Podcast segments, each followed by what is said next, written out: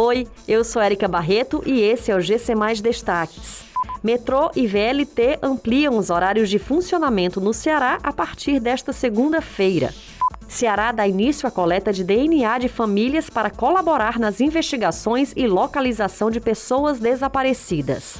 Cearense Manuel Messias confirma vaga no triatlo e disputará os Jogos Olímpicos de Tóquio. A partir desta segunda-feira, algumas linhas do metrô e VLT do Ceará terão seus horários de funcionamento ampliados. Agora, algumas linhas de VLT e metrô começarão a funcionar por volta das 5h30 e devem encerrar as atividades depois das 22 horas.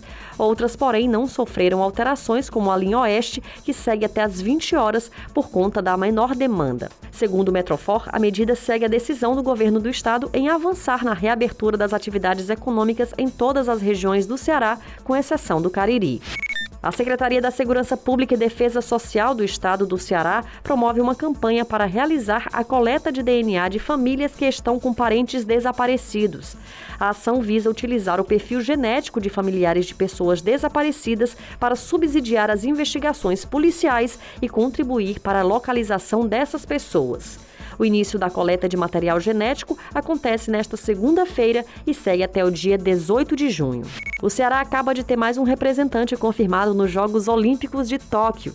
Nesse domingo, o cearense Manuel Messias carimbou sua vaga na Olimpíada ao conquistar a medalha de prata na etapa de Hualtuco, no México, na Copa do Mundo de Triatlo, modalidade que reúne disputas em corrida, nado e ciclismo. Com o resultado, Messias assegurou a vaga em Tóquio através do ranking olímpico. Ele se junta também cearense Vitória Lopes e Luísa Baptista, que tinham conquistado vaga na delegação brasileira de triatlo na semana passada. Essas e outras notícias você encontra em gcmais.com.br. Até mais.